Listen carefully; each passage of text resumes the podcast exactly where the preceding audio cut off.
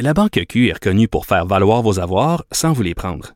Mais quand vous pensez à votre premier compte bancaire, tu sais, dans le temps à l'école, vous faisiez vos dépôts avec vos scènes dans la petite enveloppe. Hmm, C'était bien beau. Mais avec le temps, à ce compte-là vous a coûté des milliers de dollars en frais, puis vous ne faites pas une scène d'intérêt. Avec la Banque Q, vous obtenez des intérêts élevés et aucun frais sur vos services bancaires courants. Autrement dit, ça fait pas mal plus de scènes dans votre enveloppe, ça. Banque Q. Faites valoir vos avoirs. Visitez banqueq.ca pour en savoir plus. Cube Radio.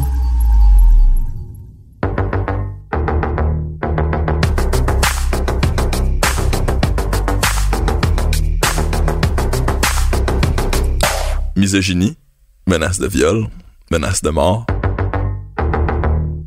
C'est pas toujours facile, l'univers des jeux vidéo et des réseaux sociaux. Mais est-ce que c'est si dangereux que ça l'Internet? On traite de ces enjeux-là dans la télésérie de fiction diffusée à TVA, Le Jeu. On veut s'entourer des bonnes personnes qui comprennent vraiment les enjeux du monde technologique dans lequel on vit aujourd'hui pour l'éclairer un peu. Il semble qu'à la gang, on pourrait avoir une meilleure communauté en ligne. On est le podcast, le jeu.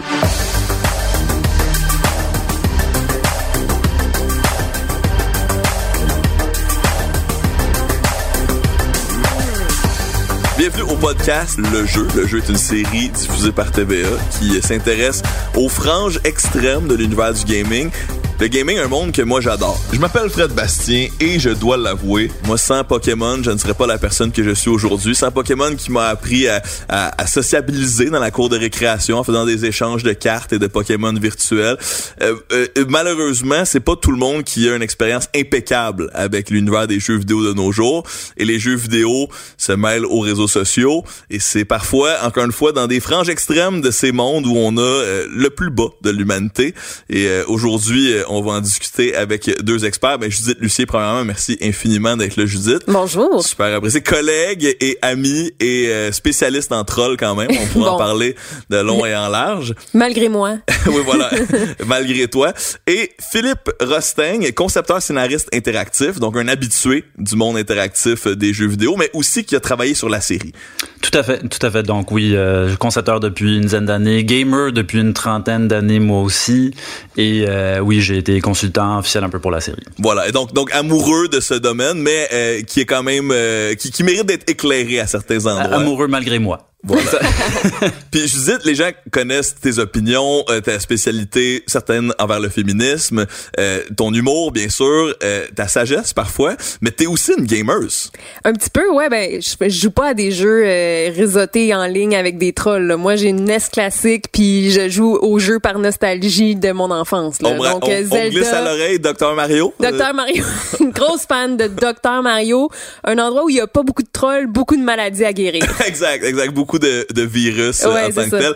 Vous avez écouté le deuxième épisode de la série, euh, quand même assez intense. Mhm. Moi, ça- Marianne. ça m'a fait vivre du stress post-traumatique. parce que, Littéralement. ouais, Parce que on, on y arrivera très bientôt, mais Ouais. toi, t'as vécu là, littéralement des choses que Marianne vit dans la série. Ouais, pas aussi pire. Je, je, je- ce qui est illustré dans la série, c'est assez extrême. Moi, j'ai pas eu des menaces de mort, des menaces de viol. J'ai pas eu, euh, euh, tu sais, j'ai jamais senti que ma sécurité était en danger. Mais euh, j'ai j'ai vécu ce que c'est, mettons, d'être dans un, party de famille, puis t'es tu te sens à l'abri parce que t'es dans ta famille puis là oups tu reçois un, un texto puis c'est vraiment ou pas un texto mais une notification mettons sur Facebook puis c'est comme euh, ça ça ça ça ça vient scrape ta journée. Scraper ta journée. Oui, ça. Chercher un mot plus joli que scrap.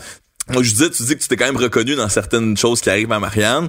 Euh, J'espère que tu t'es jamais réveillé euh, blackout d'un lendemain de gala. euh, Oui, mais c'était la faute de personne. non, euh, non, ça m'est jamais arrivé. Puis finalement, euh, l'entourage de Marianne s'inquiète pour elle. Euh, Catherine, l'amie avocate de Marianne, essaie de- d'envoyer des mises en demeure pour faire supprimer l'application parodie sexuelle du jeu de Marianne. Et l'épisode se termine alors que Marianne reçoit un texto qui dit « La prochaine fois, je ne te manquerai pas ».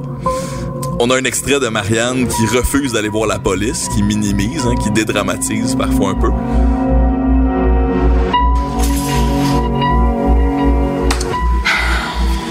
Fait que si j'ai été droguée, ben c'est probablement par lui. Puis c'est peut-être lui qui a hacké mon compte Zeta, puis qui s'est fait passer pour Catherine pour essayer de me piéger. là. Puis Julien, il y a un masque Zeta. C'est sûr que si on s'en va à la police avec ça, ça va rebondir au studio. là. Ah oui, mais qu'est-ce que tu dis? Là? On, on s'en fout du studio, là. Je veux dire, si- S'il y a un maniaque qui utilise le jeu pour euh, violer des filles, j'aime autant que ça se sache. J'ai pas été violée, OK? J'ai j'ai peut-être été droguée, ça même là, on le sait pas, là. S'il te plaît. Mais ça a tellement pas d'allure, cette histoire-là. On va leur dire quoi, la police, nous autres, là? On va leur dire que. Que quoi? Que j'ai été victime d'un complot, que mon téléphone a été piraté, que je me suis fait droguer, que ça tient pas de bout. C'est sûr qu'ils vont rire de nous autres, là. Ok, Marianne. Regarde. Te forcerai jamais, là. Mais personne ne va rire de toi si on va voir la police avec ça, là.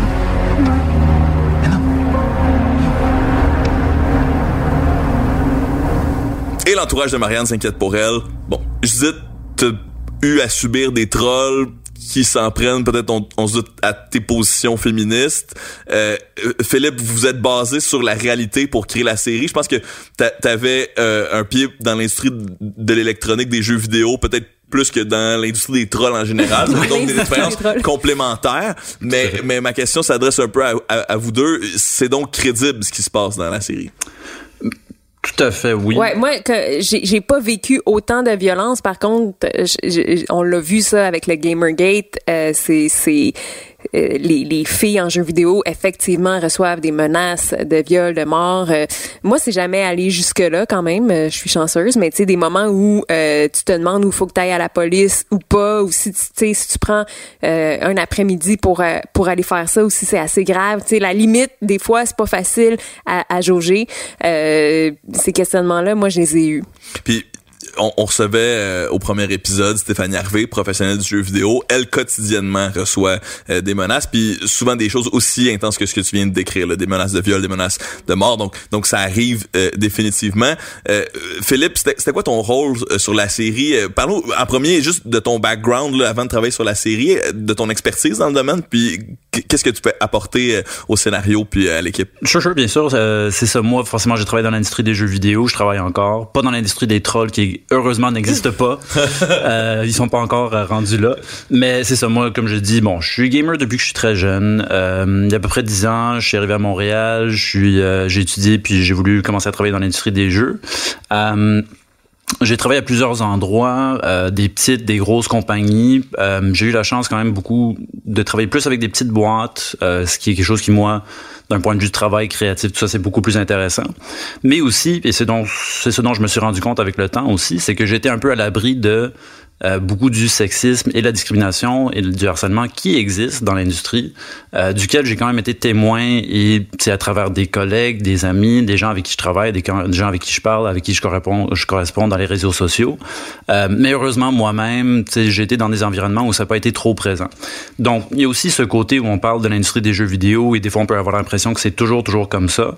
Il y a quand même des boîtes, ici à Montréal, beaucoup de petites boîtes indépendantes où ça se passe vraiment pas si mal que ça mais on peut pas nier le fait que, que ça se passe au quotidien. Donc oui, moi je travaille, tu sais, je travaille dans des, euh, je fais du, du testing pour des gros jeux, Starcraft 2, euh, NBA, euh, des trucs comme ça. Chez, je travaille chez EA aussi dans le temps.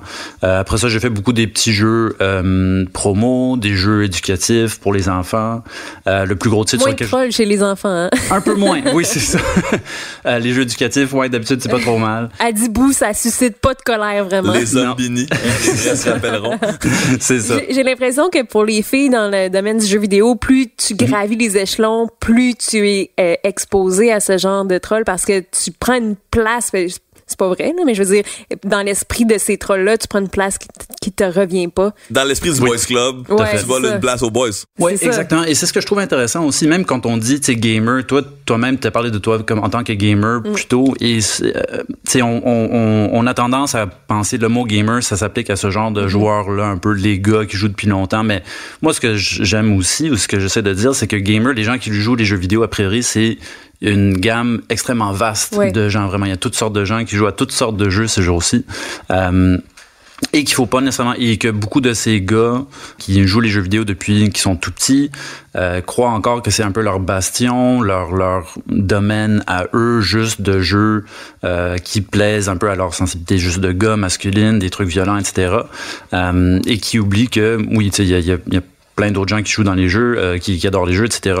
Et pour les femmes, je trouve, tu sais, en fait, t'as as deux aspects aussi parce que t'as le trolling qui se déroule de la part des joueurs, donc si moi, je, je tu moi, si une femme joue aux jeux vidéo ou travaille dans les jeux vidéo, elle va se faire insulter, harceler un moment donné, tu sais, c'est tôt ou tard, ça va arriver.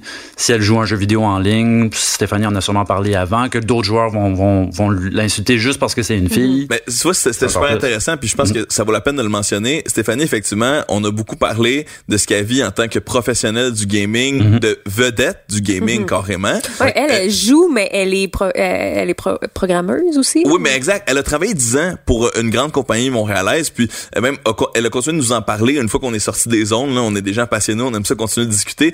Puis elle nous disait qu'effectivement, même des, des amis qu'elle a aujourd'hui, qui ne la connaissaient pas à l'époque quand elle est entrée sur le marché du travail en- en- en- dans l'industrie des jeux vidéo, étaient extrêmement sexistes avec elle à l'époque. Et ils ont dû apprendre à comprendre leur propre comportement. Puis, euh, bref, euh, selon moi, c'est une belle histoire parce que ça démontre qu'on peut On peut changer, changer, ouais. on peut, on peut améliorer les conditions, puis on peut faire des, des cas d'introspection. Mais aussi, ça démontrait que euh, même moi, qui a travaillé trois ans chez Ubisoft, je, me reconnais dans ce que tu décris quand tu dis que j'ai complètement été à l'abri de cet univers.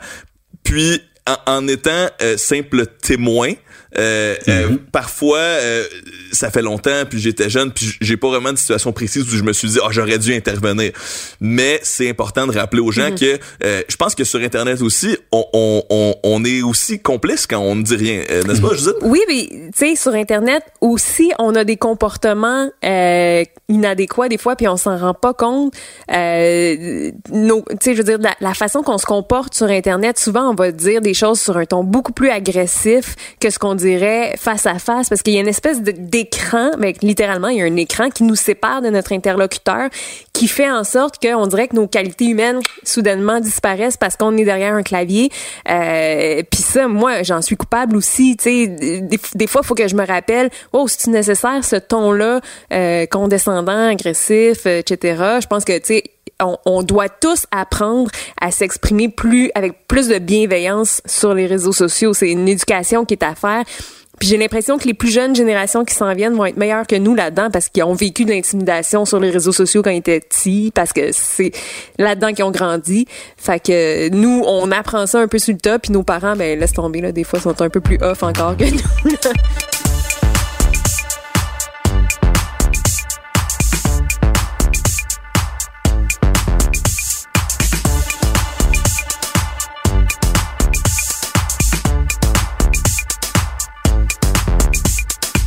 Il faut absolument qu'on raconte quand même un peu ton histoire. Les choses vont super bien pour toi aujourd'hui. On t'entend à la radio, on te voit à la télévision, on te lit sur Internet. Moi, je suis super content de voir que les choses vont bien.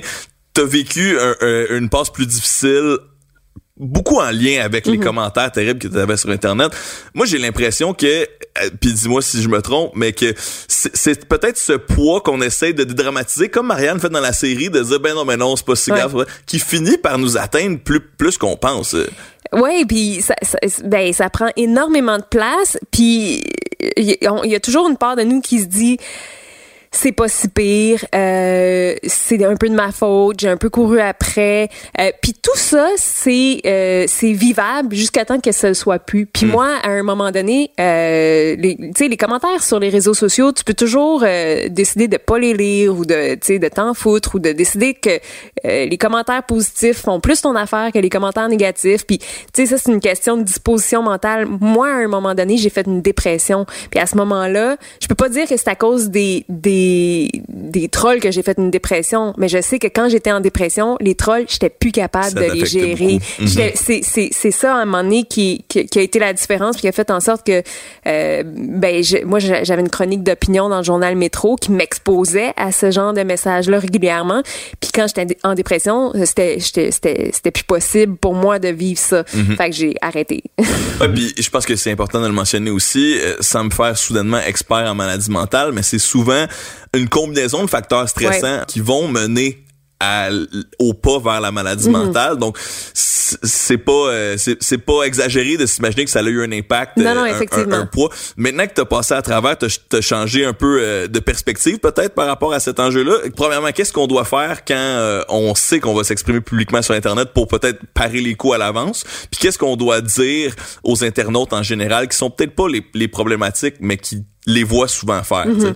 Ben moi, je, je sais que euh, j'ai dû apprendre à à retravailler mon cerveau pour voir les choses plus positivement, premièrement dans ma vie en général. Euh, mais par exemple, euh, récemment, j'ai participé à une émission. Euh, je me, je savais que j'allais être exposée à des commentaires. Euh, j'ai décidé d'avoir la bienveillance envers moi-même de pas aller lire les commentaires. Puis ça, c'est dur parce que c'est d'accepter une perte de contrôle. Puis c'est aussi, il y a plein de gens qui m'ont écrit et je suis vraiment, je compatis avec toi pour les commentaires que t'as reçus. Je suis comme ah mais moi j'avais décidé de pas aller les voir. Ouais, donc ça Comme force. pas à l'abri. Mais ça me force pas, mais ça, ce que ça me fait réaliser, c'est ah ça doit être très, ça doit être très négatif les commentaires. Donc c'est un peu rochant, mais je me parle puis j'ai, tu sais c'est vraiment d'apprendre à, avoir des de la bienveillance envers soi-même puis parce que tu contrôles pas qu'est-ce que les gens vont dire puis qu'est-ce que les gens vont penser de toi puis quand tu de, quand t'es une personnalité publique ben tout le monde, tu sais, t'appartiens à tout le monde, puis tout le monde a le droit de dire que c'est pas correct comment tu t'es habillé ou c'est pas correct qu'est-ce que t'as dit ou que t'es pas drôle, que t'es pas si. Ben, c'est ça, à un moment donné, euh, il faut, faut juste euh, décider de, de pas porter attention à ça. Ça, c'est-à-dire, Ils peuvent dire ce qu'ils veulent, mais toi aussi, t'es pas obligé de les écouter non plus. Ouais, c'est ça. ça. Mais des Parce fois, ça se rend facile. à toi quand Exactement. même. Tu sais, C'est ça. là, tu sais, je veux dire, il y a une, une décision de pas aller lire les commentaires, mais il y a des gens qui t'écrivent en privé, puis il y a des gens qui t'envoient des, des messages euh, sur euh, Twitter ou sur euh, sur Facebook en message privé. Euh, puis là, ça, t'es reçois, puis des fois, ça peut être violent, mais c'est ça. Après ça, faut moi j'ai réalisé que j'avais pas de contrôle là-dessus puis tu sais les, les recours qu'on a c'est pas grand chose tu sais tu peux dire Mhm. Hum, ça c'est pas fin qu'est-ce que vous avez dit madame? Exact, Mais- parce que bon, il y, a- il y a, il y a les recours policiers lorsque ça Ouais. Mhm. devient du harcèlement criminel, mais il y a tout un espèce de spectre avant ça où ça. on peut bloquer, puis là ça devient la police ça. de Facebook, la police d'Instagram, Uh-huh. euh, la police de Google. je veux dire, souvent on se fait dire ben bloquez-les Mm. sauf que quand tu bloques quelqu'un il peut continuer à dire des bêtises à ton sujet pendant des mois, puis là tu fais juste ne plus le voir. Ouais. Moi, ça m'est arrivé qu'il y a un troll euh, qui dit qui- que j'avais bloqué sur Twitter et il continuait de dire des choses de plus en- des propos de plus en plus dérangeants à mon égard et de plus en plus inquiétants euh, sur lesquels j'aurais voulu porter une attention particulière parce que euh, c'était menaçant pour moi. Euh, ben j'avais pas accès à ça. J'ai eu accès plus tard parce que je suis allée voir où est-ce qu'on était rendu avec sa maladie mentale. Mais euh, Ben, bref, Ce qui arrive beaucoup aussi avec les trolls, justement, c'est quand t'en bloques un ou tu sais quelqu'un qui t'harcèle ou qui t'envoie des mauvais commentaires. Ce qu'ils vont faire aussi souvent, c'est qu'ils vont juste créer un autre Ouais, compte. ouais, ça, et la continuer la même campagne et Ben harceler aussi. Ouais, Moi, il n'y a pas une femme qui travaille dans les jeux que je suis, tu sais, j'en suis plein sur Twitter, sur les réseaux sociaux. Il n'y en a pas une que j'ai pas vue qui a été insultée, euh, harcelée, peut-être pas menacée, mais tu sais, tu le vois tout Mais- le temps. Et ce qui arrive souvent, juste pour dire aussi, tu, tu parles des recours dont on a, euh, auxquels on a accès, euh, il y en a beaucoup qui finissent juste par lâcher les réseaux sociaux. Parce qu'il n'y a pas vraiment de recours. Tu sais, à moins que ça se rende jusqu'à la police, le, le fait qu'on voit ça même avec beaucoup de vedettes aussi, tu sais, qui se rendent au point où elles lâchent euh, Instagram, Twitter, etc. Si les gens se rendent à ce point-là, c'est qu'on n'a pas beaucoup d'options. Tu sais, elles n'ont pas d'options pour bloquer les gens, pour essayer de trouver euh, une solution à, une justice quelconque par rapport à ce qu'on leur fait, ou même d'essayer de communiquer sans se faire harceler constamment comme ça. Euh, Toi, Philippe, tu connaissais ces histoires-là dans le domaine du gaming? Mhm. T- T'étais familier avec euh, peut-être avec l'histoire de Judith aussi ou d'autres femmes qui se font souvent harceler. Euh, comment tu t'es assuré que la série garde un, un ton véridique sur Mhm. ces sujets-là? Ben, il n'y avait pas que moi, mais moi, j'ai, beaucoup de la consultation que j'ai faite pour la série, ça a été vraiment d'après mes expériences personnelles, juste soit ce que j'ai vécu, soit les gens que je connais dans l'industrie qui ont vécu ça. Euh, et donc, fallait pas vraiment que j'aille chercher très loin, parce que des, il y a des exemples de ça au quotidien. Chaque fois que j'ouvre Twitter, euh, je vois une femme qui travaille dans les jeux vidéo, euh, qui se fait insulter, qui euh, parle du fait qu'il n'y a pas de recours, que un Twitter serait cool si vous nous donniez plus d'options, etc. Euh, donc c'était vraiment juste de me fier à ça, de de, de il parler à quelques des personnes. aussi. plateformes aussi. C'est- C'est euh, Oui, tout à fait. Ça, c'est tout un autre dé- débat aussi, tout un autre discours, la responsabilité des plateformes par rapport à- au contenu qui est affiché sur elles versus le respect de la, la- le droit De parole. C'est ça, exactement. Ça, c'est vraiment compliqué. Ça, je le sais aux avocats, aux experts, je dirais. Mais oui, c'est sûr que c'est un problème aussi de ce point de vue-là. Au moins que euh, peut-être qu'ils pourraient faire plus. euh, mais il faut vraiment pas chercher loin pour voir des exemples de ça. Et donc, pour trouver des exemples qu'on euh, a pu ensuite utiliser pour la série ou que j'ai pu montrer à Mylène, Euh, puis euh, oui, ça c'est arrivé souvent. En fait, elle me demandait, donne-moi des exemples même d'insultes ou des trucs comme ça. Co-autrice de la série. Pardon, oui, c'est ça. Mylène Cholet, justement, la co-auteur.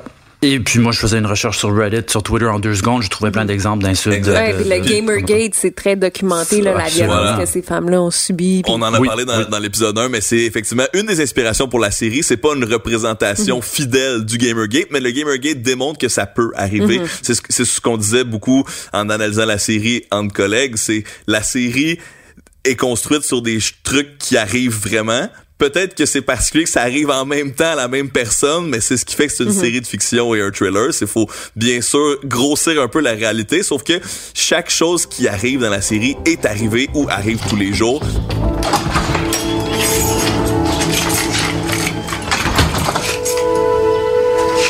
Hey! Hey.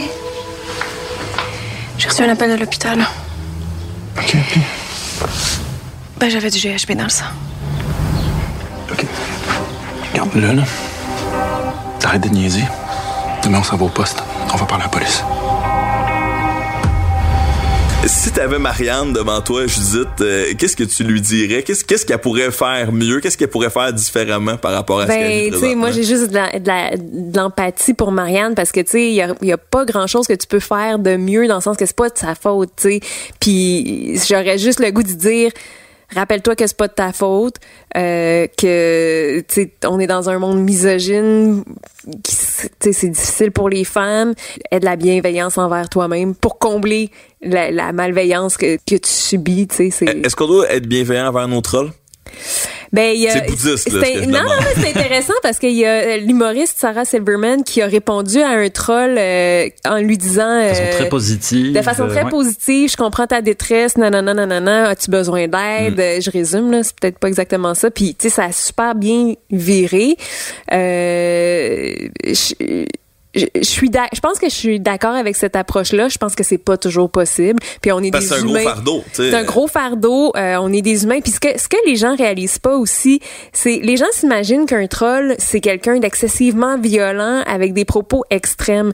Tu sais, le harcèlement dans la vie, c'est quand tu reçois des, des, des commentaires répétés dans un même contexte. Mais ce que les gens réalisent pas, c'est que mettons, un commentaire pris isolément est peut-être pas grave. C'est juste que quand tu t'exposes publiquement, t'en reçois mille comme ça par jour. Puis ça, c'est, ça devient drainant, ça devient épuisant. Puis c'est ça qui finit par devenir du harcèlement. Ça veut pas dire qu'une personne t'a harcelé. C'est juste que les commentaires de tout le monde envers toi sont l'équivalent de- d'une forme de harcèlement. Puis effectivement, ça devient difficile avec euh, la récurrence, mais il y a aussi le type de commentaire. On en parlait avec euh, Stéphanie dans l'épisode 1. Elle, elle disait, moi, il y a du trolling que je trouve pas grave. Il y a du trolling qui est bon enfant, mais il y a du trolling où là, c'est- de vraies menaces. Est-ce que, est-ce que tu catégorises les trolls? Mais c'est difficile parce que tu sais la, la, la, la ligne est, est floue puis effectivement tu sais euh, des fois c'est tellement gros que c'est moins grave. Des fois plus c'est plus c'est subtil et insidieux, plus ça fait mal. Euh, fait que c'est vraiment difficile à, à catégoriser puis tu sais c'est vraiment rendu là c'est bien intime puis c'est comment tu le ressens puis ça se peut que ça touche à un point sensible particulièrement à toi que à quelqu'un d'autre ça y ferait rien Euh, mais il a réussi là, ce jour-là ce troll là à à toucher ta corde sensible qui fait que tu le- La goutte qui fait déborder le vase ça, exactement. ou le drôle de message qui te surprend Ouais. aussi, comme tu mentionnais, c'est, c'est tu te sens protégé parce que tu vis une vie entre guillemets normale et Ouais. immédiatement t'es ramené dans la politique de, de, de ta passion qui est les jeux vidéo ou pour d'autres les, les réseaux sociaux et, la prise d'opinion euh, publique. Euh, certainement, euh, on, on, on va continuer de croiser euh, des trolls. On, quand on était un peu plus en mode solution dernièrement, on, on parlait peut-être euh, de ne pas dramatiser les chevaliers blancs, de ne, de ne pas les accuser d'être des chevaliers blancs ou encore d'encourager les gens qui euh, vont mentionner les problématiques lorsqu'ils les voient passer plutôt que d'être témoins. euh, autant dans la vraie vie que sur Internet. Est-ce que c'est une des pistes de solution so- selon vous, euh, euh, Philippe et Judith? Ben, euh, tu sais, une piste de solution peut-être. On aimerait, je pense qu'on est tous tellement à la recherche de solutions, qui sait nécessairement. Mais le fait de euh, à défendre ou de, de, de, rentrer dans une conversation en ligne quand on voit ça, pour moi, oui, ça ne peut qu'être du positif. C'est-à-dire que de montrer au moins la personne qui se fait insulter qu'il y a des gens là pour l'aider, mm-hmm. euh, ça ne peut qu'être qu'une bonne chose. Et oui, c'est sûr que des gens se font traiter de, de white knight ou de, on voit beaucoup social justice warrior qui mm-hmm. est utilisé comme insulte. Oui. Mm-hmm. Mais a priori, quand on traite les gens de ça, c'est quoi? C'est des gens qui ont de l'empathie pour les autres puis qui s'occupent, qui, qui se préoccupent du bienfait des autres. temps pour lutter contre Absolument. la c'est ça. Mais pour de vrai, ça enlève un fardeau des épaules. Moi, mm. quand, quand je vois des gens prendre ma défense sur, sur Internet, ça, ça me fait du bien. Ça marche. Des fois, je suis comme, ah, peut-être pas de cette façon, mais je suis rendu là, euh, j'ai pas vraiment de contrôle là-dessus, mais souvent, je suis comme, Oh, merci. Mais c'est vrai que ça, ça enlève euh, du fardeau que t'as parce qu'effectivement. Moi, je peux pas répondre à tout le monde. Exact. au moins, tu te sens pas seul. C'est moins seul que, OK, il y a quelqu'un qui a mon bac un peu. Voilà. Et, et, moi qui l'ai déjà vécu à moindre, moindre égard, sans, sans aucun doute, quand effectivement ta communauté commence à répondre directement à tes trolls, t'as l'impression que t'as gagné du temps dans ta mm-hmm. journée. Parce que ah, définitivement, euh, des fois, tu peux pas le temps de le faire toi-même puis euh, ça peut être très drainant, surtout quand euh, c'est des messages aussi intenses que ce que Marianne reçoit, ce que mhm. des filles reçoivent euh, à tous les jours aujourd'hui, malheureusement, comme on l'a déjà entendu.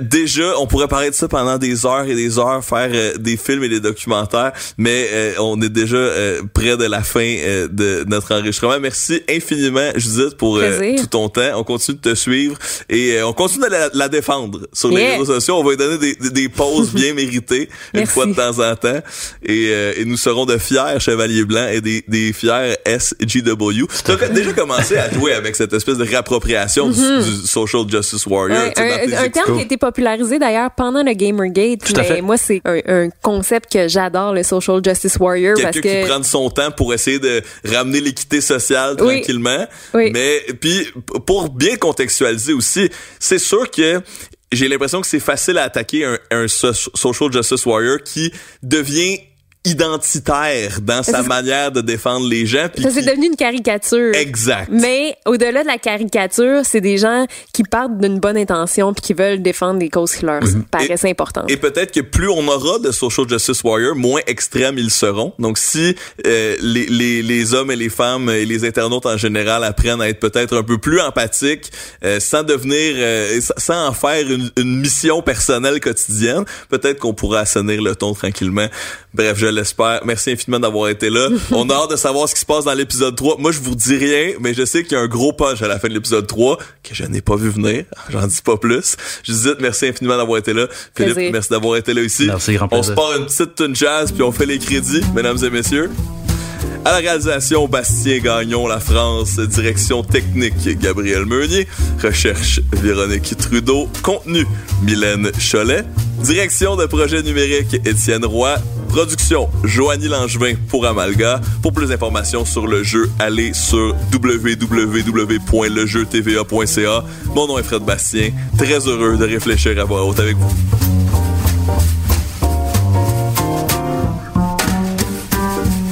C'est bien dit, ça. Belle formulation. Hein.